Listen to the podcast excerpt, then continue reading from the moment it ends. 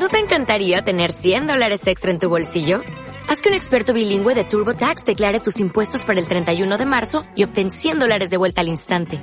Porque no importa cuáles hayan sido tus logros del año pasado, TurboTax hace que cuenten. Obtén 100 dólares de vuelta y tus impuestos con 100% de precisión. Solo con Intuit TurboTax. Debes declarar para el 31 de marzo. Crédito solo aplicable al costo de la presentación federal con TurboTax Full Service. Oferta sujeta a cambios o cancelación en cualquier momento. ¡Levad anclas! ¡Fijad las jarcias! Un contenido sonoro de todobabor.es. Acercaos, hombres y mujeres, acercaos. Quedáis invitados a bordo para presenciar el último viaje del pirata rojo hace mucho tiempo en el lejano mar. No lo olvidéis, es un barco pirata en un mundo de piratas en un bar de piratas. No hagáis preguntas, creed solamente lo que veáis. No, creed la mitad de lo que veáis. ¡Amarrad el cabrestante! ¡Moveos! ¡Adelante, Araganes, moveos! Qué poco les gusta o gustaba más bien a ciertos historiadores británicos reconocer los hechos cuando no les convenía. Leyendo a William James y a los que de él y otros contemporáneos tomaron como fuente de sus obras, siempre acabamos topándonos con versiones contradictorias que difieren de autores españoles sobre el apresamiento de alguno de los buques de guerra británicos.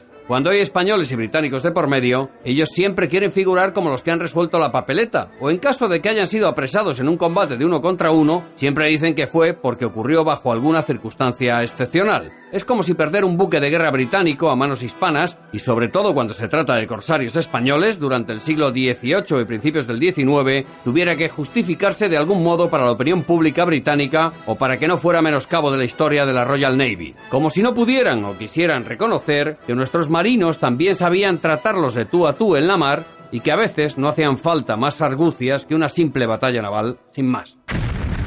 El apresamiento del HMS George. Otra captura con polémica.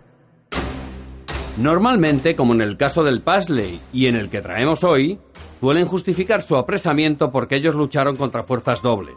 No pasa nada porque esto no fuera así. Tú lo escribes y los demás autores seguirán contando la misma patraña porque no se han dignado en ir a comprobar la versión de la otra parte, es decir, la española, y así perdurará en el tiempo como una verdad suprema. Pero para eso estamos nosotros, para dar nuestra versión de lo ocurrido y de paso dar las dos versiones y que cada uno escoja la que más le guste. El apresamiento del HMS George según los británicos. Antes de nada, veamos qué es lo que dice la historiografía británica al respecto. Según el libro British Warship Losses in the Age of Sail de David G. Hepper, que se basa en la obra de William James, el HMS George, bajo el mando del teniente Michael McKee, salió de Demerara, lo que es hoy Guyana, hacia Martinica el 2 de enero de 1798. Al día siguiente, a las 6 de la mañana, descubrió dos barcos con banderas británicas. El buque británico era un cáter de 105 toneladas y 6 cañones de 3 o 4 libras y 40 hombres de tripulación. El HMS George se acercó a investigar, pero a medida que lo hacía vieron que se trataba de una goleta y una balandra. Para los británicos, un cáter. A pesar de llevar banderas británicas, Mackie no se lo tragó y se preparó para el combate. Aquí William James da incluso el porte de los dos buques españoles.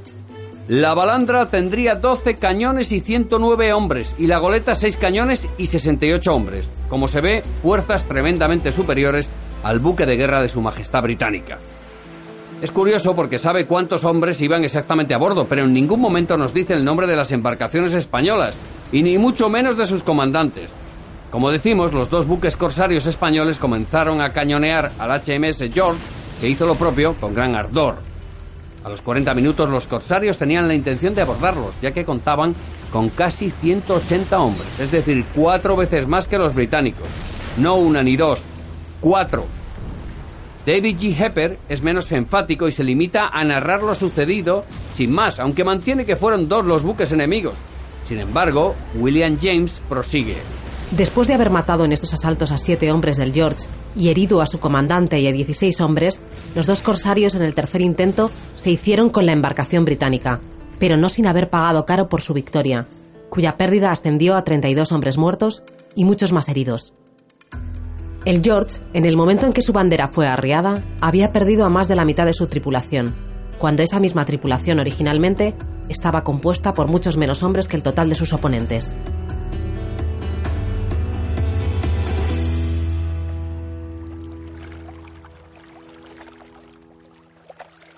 Y así, señores, se crea una leyenda. La captura del HMS George, según los españoles. Para la versión española nos basamos en el gran trabajo de Rubén Vela Cuadros, titulado Presas de la Armada Española 1779-1828.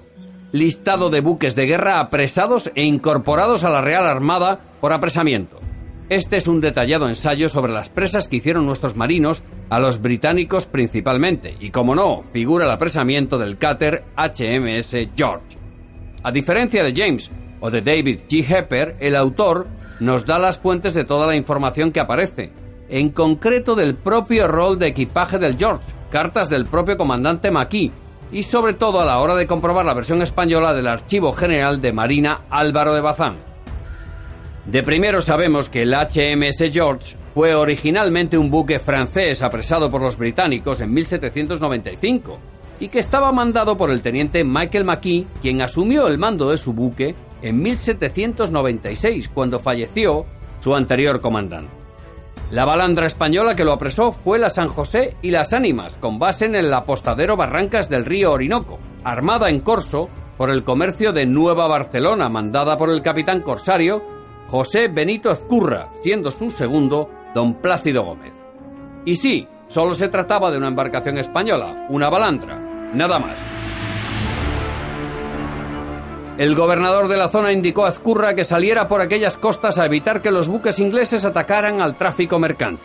El día 3 de enero de 1798, a las 6 de la mañana, divisaron a una balandra de guerra, el cáter HMS George, que se dirigía hacia ellos a toda vela.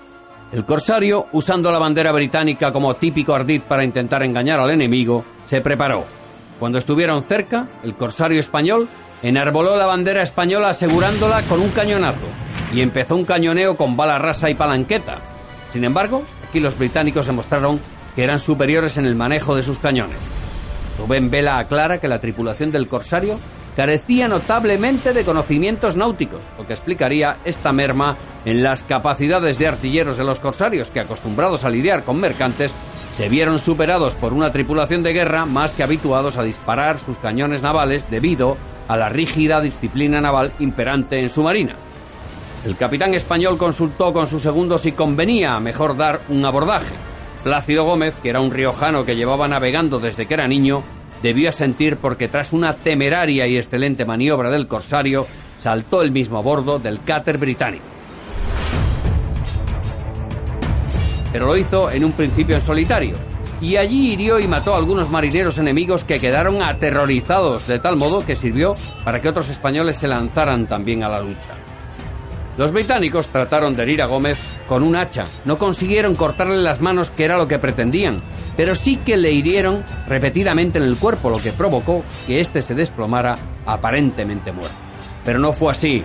Al poco, el bravo marino se levantó como pudo y regresó muy mal herido a la San José y las Ánimas. El capitán Ezquerra continuó con la acción, terminando esta a los tres cuartos de hora con el apresamiento del buque de guerra británico. El comandante Maquis declararía que don Plácido Gómez fue el primer español en abordarlos y que se batió con los suyos, incluido el propio Maquis, que de resultas fue también herido por este. La entrada de dicho Plácido a bordo de su buque fue sanguinaria y que aunque por ella no desconfiaron de sus fuerzas fue causa en gran parte con las heridas que dio al declarante Maquis de que su tripulación no tuviese después todo el valor que sin ello habría tenido y porque se rindieron de allí a poco, cuando ya habían logrado herir gravemente y por mano al tercer oficial de su buque, al referido don Plácido Gómez, en términos que se le consideró muerto, a impulsos de tales heridas que le hicieron con un hacha de abordar. Vamos, que gracias a la actuación del segundo de Zkurrak, la moral de los marineros británicos se vino abajo al ver a su propio capitán ser herido por aquel hombre enfurecido que se les había metido a bordo en solitario. Por lo tanto, podemos asegurar que en este apresamiento no hubo dos buques corsarios españoles, sino solo uno. Esos supuestos dos buques españoles no cañonearon con ventaja a su oponente, sino que la única balandra corsaria se decidió por el abordaje, ya que no podían superar la ventaja artillera del HMS George. No hubo tres intentos de abordaje, sino solo uno. Plácido Gómez pidió ser empleado en rentas, pero no le fue concedido, aunque en 1805 se le nombró alférez de fragata por su notable actuación en la presa del HMS York. El cáter no fue comprado por la Real Armada y se ignora su destino final. Estas y otras curiosidades sobre la historia naval las puedes encontrar en todoababor.es. Todoababor.es. Si te gusta la historia, no dejes de navegarla.